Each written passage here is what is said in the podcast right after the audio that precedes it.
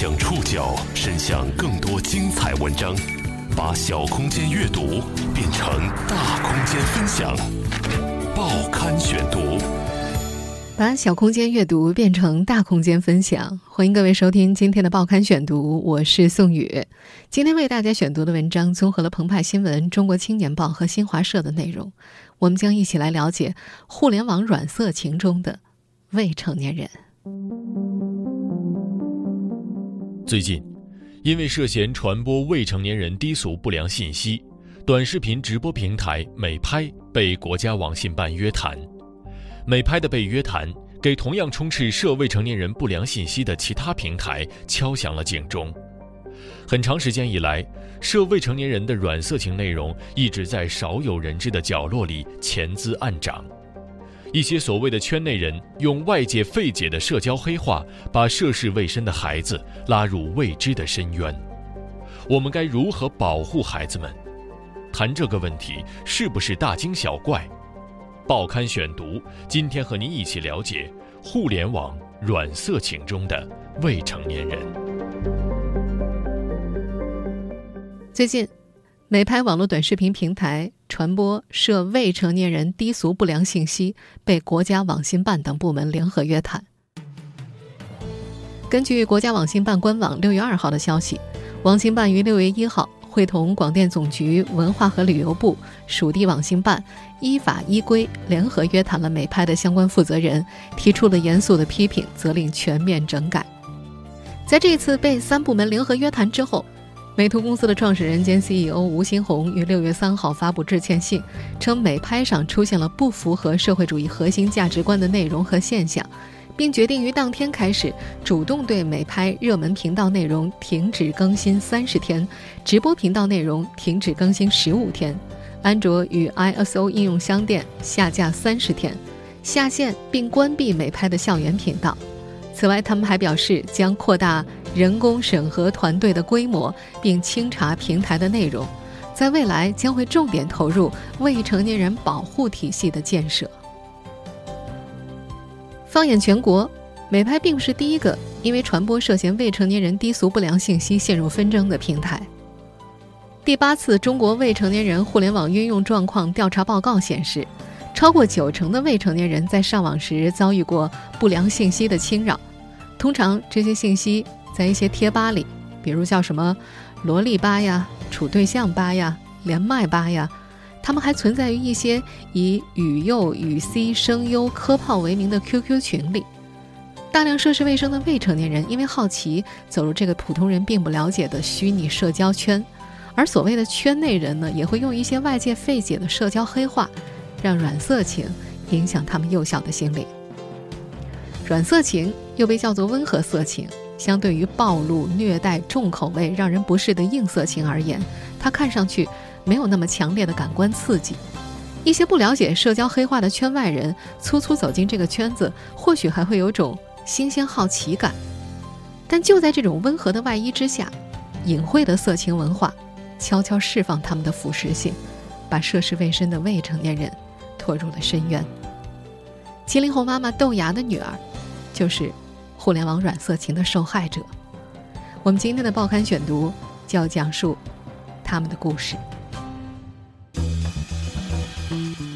作为一个网络游戏资深玩家，七零后妈妈豆芽对女儿接触网络的态度很开放，也很包容。但女儿的遭遇却让这位妈妈对自己开放包容的态度产生了疑问。她是如何发现孩子深陷软色情的？这位妈妈又是如何处理的？报刊选读继续播出：互联网软色情中的未成年人。七零后豆芽早在一九九九年就开始用 QQ 了，他还是资深的魔兽游戏玩家，所以他对于孩子接触网络的态度是挺开放也挺包容的。在女儿三岁多的时候，他就开始。让女儿通过 QQ 和离婚的丈夫视频聊天。前夫在遥远的异地，女儿的 QQ 是豆芽帮她申请的。在她看来，QQ 是女儿和前夫以及其家人联络感情最为便捷的一种工具。但是，有些不好的征兆是今年三月份出现的。豆芽突然发现，女儿经常在半夜，在他睡着之后偷拿他的手机，钻进被窝里去玩儿，一两个小时之后再偷偷摸摸的放回原处。有几次清晨醒过来，他发现自己的手机在女儿的枕头旁边。在此之后，他就开始留意女儿的举动。到了今年三月八号，他按捺不住心中的猜疑，悄悄打开了女儿的 QQ 聊天记录。他发现十岁的女儿网恋了。在聊天框里，十岁的女儿和一个十五岁的初中男生克里斯亲昵地互称“老公”“老婆”。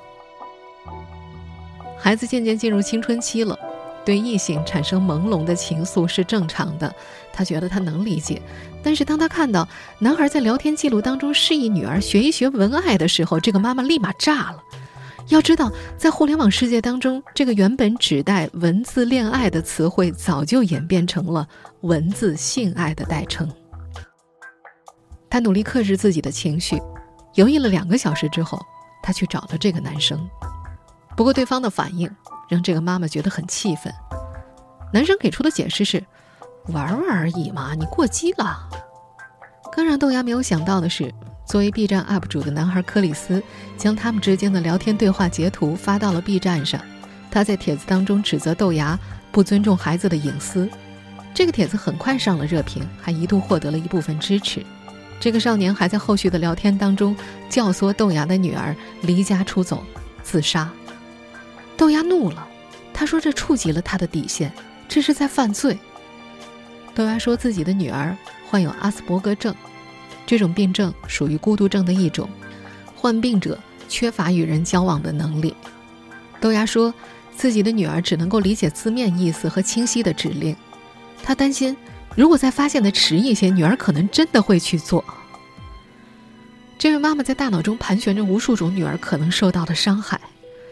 如果女儿听从了网上那些人的教唆，选择了自杀或者离家出走，孩子能去哪儿？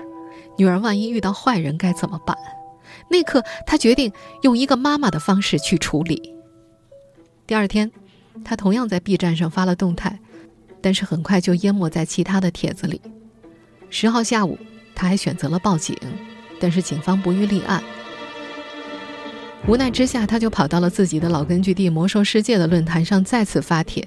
通过好友玩家们的转发扩散，评论一下子就炸开了锅。B 站上的各路 UP 主在克里斯的动态上留言，指责他的行为。最后，这个男孩删掉了动态，并且主动给豆芽道歉。他在道歉信当中是这样写的：“我承认对当事人进行过不当的语言以及性骚扰形式的暗示，还有过对当事人进行钱财诱导。”诱导当事人对我进行无用的消费，错了就是错了，应该用心的去道歉。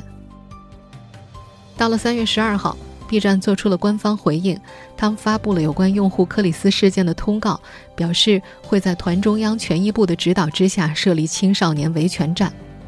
三月十六号，克里斯的父母也向豆芽短信致歉，他们写道：“我们对他的教育和关心太少，导致他的狂妄。”对您的生活造成影响，再次向您道歉。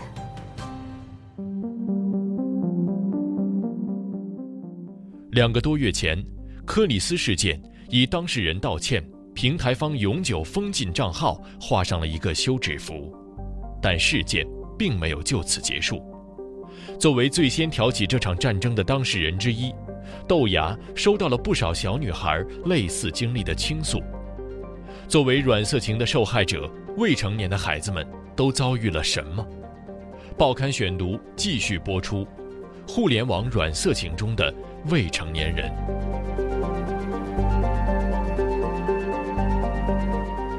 在克里斯事件之后，豆芽陆续从 B 站上收到了七封私信，来信者是十岁到十七岁不等的未成年人，他们的共同点都是曾经被网友骚扰过。这些躲在角落里的未成年人试图告诉豆芽，网上还有很多他不知道的套路。豆芽说，这些孩子们经常会在动漫群里遇到一种情况：有人发出一个红包，让未成年人发出娇喘的声音或者脱去衣服，他们再把这些照片卖到色情网站上。这个妈妈意识到，在没有禁忌和分级的网络隐秘地带，一些魔爪更容易伸向毫无辨别能力的未成年人。实际上，在克里斯事件之前，十二岁的女孩小唐就曾经在 B 站上发帖讲述自己遭遇的骚扰经过。她说，有个男孩加她好友之后，称她为萝莉，并问她喜不喜欢 SM。小唐说自己意识到遇到了变态，立马删了好友。他说，一般混动漫圈的人都知道，SM 是虐恋的意思。遭遇了那次之后，为了防止被骚扰，他把自己的 QQ 性别设置成了男生。不过，在改成男性之后的第一天，就有四个人给他发消息说：“小哥哥扩列。”扩列就是加好友的意思。小唐从幼儿园时期就开始看动漫。《机动战士高达》和《魔卡少女樱》，七岁时接触网络。二零一四年，她成了 B 站上的常客。这个小女孩喜欢动漫，在画手圈和同人圈里，她有自己的 CP。CP 这个词可以理解为伴侣搭档，对方也是女孩。他们通常在周末的时候在线上见面，一起连麦，也就是语音通话或者画画聊天儿。豆芽的女儿也是同人圈里的一员。在这个圈子里，创作者们会根据漫画中的人物，通过自己的想象和再加工，对人物进行角色设定，用画画或者文字的形式表现出来。在豆芽看来，这种形式很符合阿斯伯格综合症患者的想象。豆芽的女儿是前年开始接触这个网站的，她的账号是豆芽申请的。豆芽之前也是 B 站用户，不过后来因为看到一些夸张的弹幕和软色情的内容，她弃用了。他觉得，一群人对着视频里的萝莉发弹幕，说什么跪舔啦、硬了之类的，让他觉得很不舒服。另外，他还看到了不少打着色情擦边球的图片和视频。不过，因为女儿喜欢漫画，而且 B 站上有不少相关的内容，他还是给女儿注册了账号。他告诉过女儿，不能浏览色情暴力的内容。他说，女儿是个有阿斯伯格综合征的孩子，需要非常明确的指令和目标。但他也知道女儿有很强的社交愿望，对自己感兴趣的话题总是滔滔不绝，而且不允许被人打断。可这样的社交方式是不被其他同龄孩子所接受的，所以他经常会被孤立。在现实中，豆芽的女儿曾经没有一个朋友，直到去年，她才和另外一个被孤立的孩子成为了朋友。豆芽说，她关注儿童的性自我保护始于怀孕五个月的时候。当时就在他的身边发生了一起案件，有个四岁的孩子被强奸致死了，他因此开始担忧孩子的未来。也正因为如此，这个妈妈会经常潜伏在一些未成年人出没的贴吧或者群里，试图去了解孩子们的想法。但她发现赤裸的性暗示和出格的言语总是出现在孩子们的视野当中。她不敢去想象，以后那些。在网络上肆无忌惮地说出赤裸裸出格语言的孩子会长成什么样？自己的孩子以后又会和什么样的人生活在同一个环境里？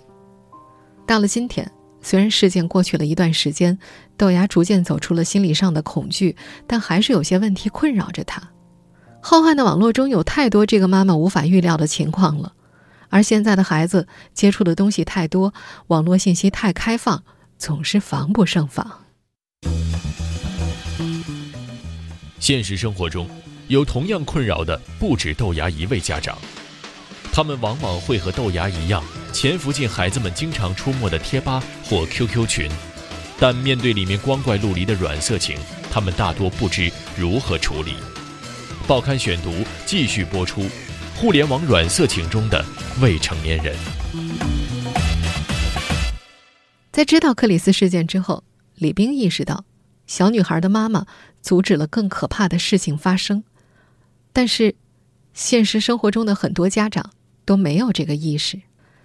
他说，类似的事件他自己也曾遇到过。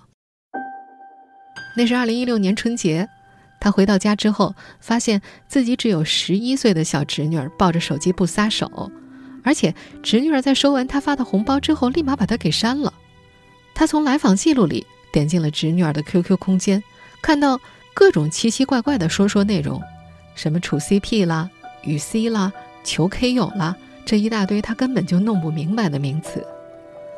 他想搞清楚十一岁的侄女儿到底在网上做些什么，于是就用小号添加了侄女的好友。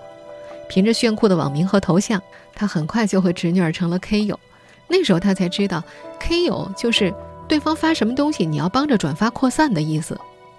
再接下来，他被十一岁的侄女儿拉到了一个雨 C 群里，刚进去，群主就要求新人娇喘，还有各种不描述，吓得他赶紧把群给屏蔽了。通过点个人资料，李斌发现，群里面大部分都是零零后，甚至还有二零零九年出生的孩子。侄女也有一个 CP，对方也是一个未成年的孩子，两人会互相叫着老公老婆。这些未成年的孩子们也非常喜欢探索电脑空间的隐蔽之处。我们前面提到的那位曾在 B 站上发帖讲述自己遭遇骚扰经过的小唐就是这样。除了 B 站，他经常去的地方是半次元、Lofter、雨 C 群或者贴吧。他熟悉一切新鲜词汇，比方说 CDX、NSS、CQY 这些词汇，对于现实世界里的成年人来说无异于天书。光是想弄明白它们的含义，就得花上半天的时间。小唐所说的 CDX 是处对象的意思，NSS 是暖说说的代称，是指发 QQ 空间说说之后，对方帮忙点赞评论；而 CQY 是处 QQ 好友。在豆芽这位七零后妈妈看来，孩子们对他们所做的事情没有一个概念，这是危险的，尤其在虚拟世界的包裹之下，这种危险是无法预知的。甚至在十来岁的孩子们看来，这些是新鲜的、好奇的、刺激的。萌芽研究所的创始人罗丽娜也关注到了互联网世界里涉未成年人的软色情问题。他曾经进行过一次体验式调查，让他震惊的是，在一些网站上有大量的儿童暴力、恶心、恐吓、软色情的视频流传。在一些未成年人聚集的群落里，文爱、K 友、连麦、语幼是高频词汇。他们有个重要的喜好，就是语 C，也就是以文字为基础进行角色扮演。这位长期研究亲子沟通的观察者还注意到，游走于这些互联网隐秘地带的孩子大多都是独生子，他们在家中没有同龄人陪伴。如果父母也忙于工作，疏于跟孩子们交流沟通，他们就更加寄希望于网络交友，在成长当中渴望接触最新的、最流行的文化。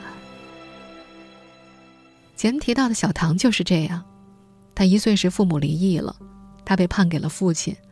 后来父亲和继母一起在外地工作，他和奶奶生活在一块儿。每天写完作业，他都会习惯性的登录自己熟悉的网站。在他的世界里，陪伴他最多的就是网络世界当中的两个 CP。他觉得现实世界当中的人际交往过于麻烦了，也没什么朋友。他坚信网络上的友情才是牢不可破的。当然，在互联网软色情发酵后，也有人觉得中国的家长太大惊小怪了。他们觉得，孩子接触这些信息，不正好给他们做性教育吗？但在大多数心理学研究者看来，这种想法太过简单。对于一切还都不成熟的孩子们来说，过早接触软色情可能造成终身伤害。报刊选读继续播出：互联网软色情中的未成年人。首都师范大学心理学院教授、多年从事青少年性教育研究的张梅梅，在接受《中国青年报》采访的时候说：“互联网世界里的软色情不仅不是科学的性教育，反而会给孩子们带来更深层次的伤害。而科学的性教育应该包括身体、性别、关系、安全、审美几个部分，这需要从学前一直到大学依次进行。”在张梅梅教授看来，当前接触各种软色情比较多的小学高年级到初中的孩子们，在科学性教育的过程中，应当正处在学习如何和同性与异性建立正确关系的阶段。但是，他们一下子接触到了充满诱惑的高强度的刺激当中，再加上之前缺少身体、性别这些更加基础的教育环节的铺垫，他们对于性的信息的承受阈值也就比较低。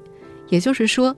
一点点刺激就能够引起他们的兴奋，那么高刺激加低阈值所带来的，就是孩子在接触到这类信息之后，轻而易举就获得了强烈的愉悦感。这位教授提到，当孩子们慢慢对这种愉悦感脱敏的时候，就会追求更强烈的刺激，这就是沉溺了。这种沉溺有可能会让一些孩子最终形成不健康的性心理。另外，当前段时间克里斯事件在网络上讨论的如火如荼的时候，有一种声音也在为那个十五岁的少年打抱不平。他们觉得，那个男孩子只是在网络上引导女孩跟自己进行文爱啊，并没有在现实生活当中对女孩造成实际的伤害嘛。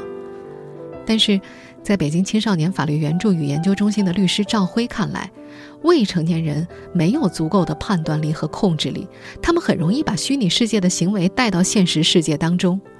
这位律师觉得，如果克里斯事件继续发展，十五岁的男孩子和十岁的女孩在现实生活中见面了，就可能会演变成更加严重的事件。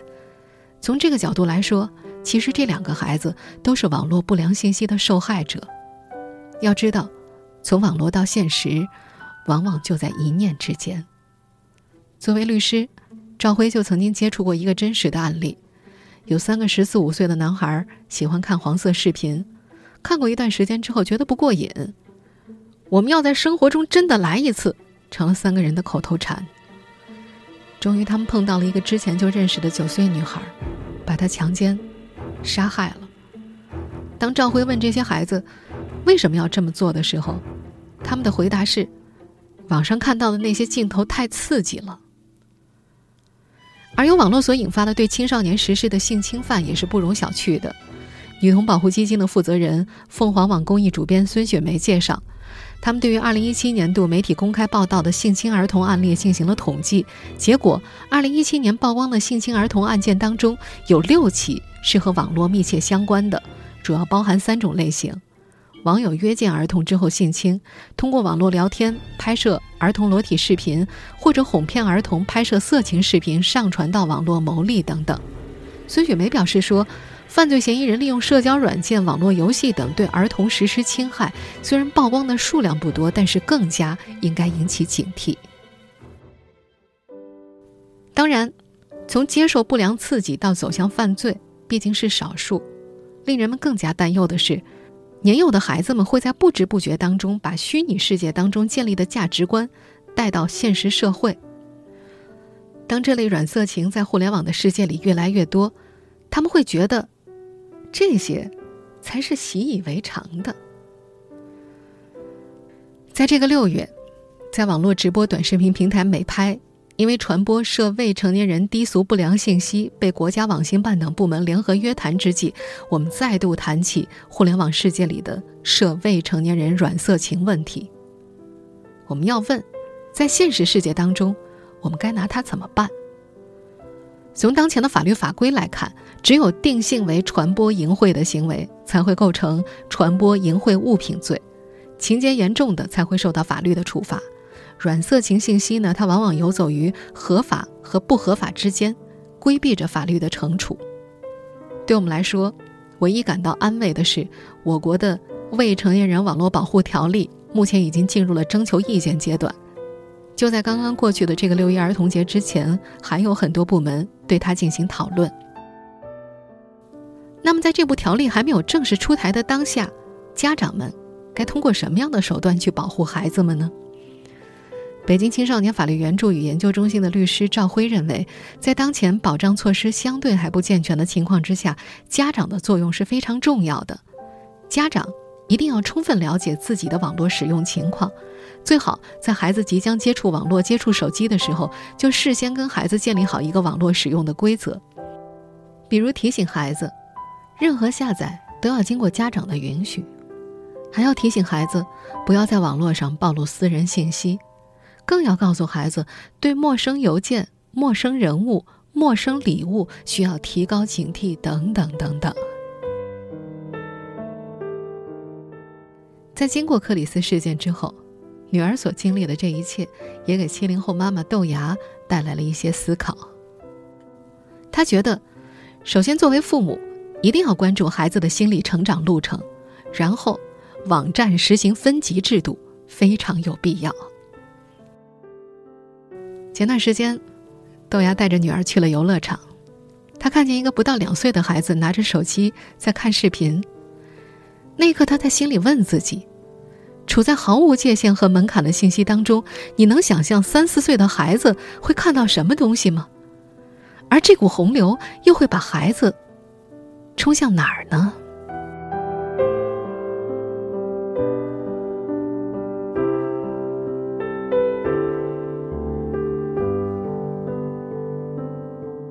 听众朋友，以上您收听的是《报刊选读》，互联网软色情中的未成年人。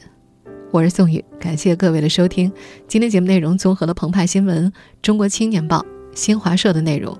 收听节目复播，您可以关注《报刊选读》的公众微信号“宋宇的报刊选读”，或者登录在南京网易云音乐。我们下期节目时间再见。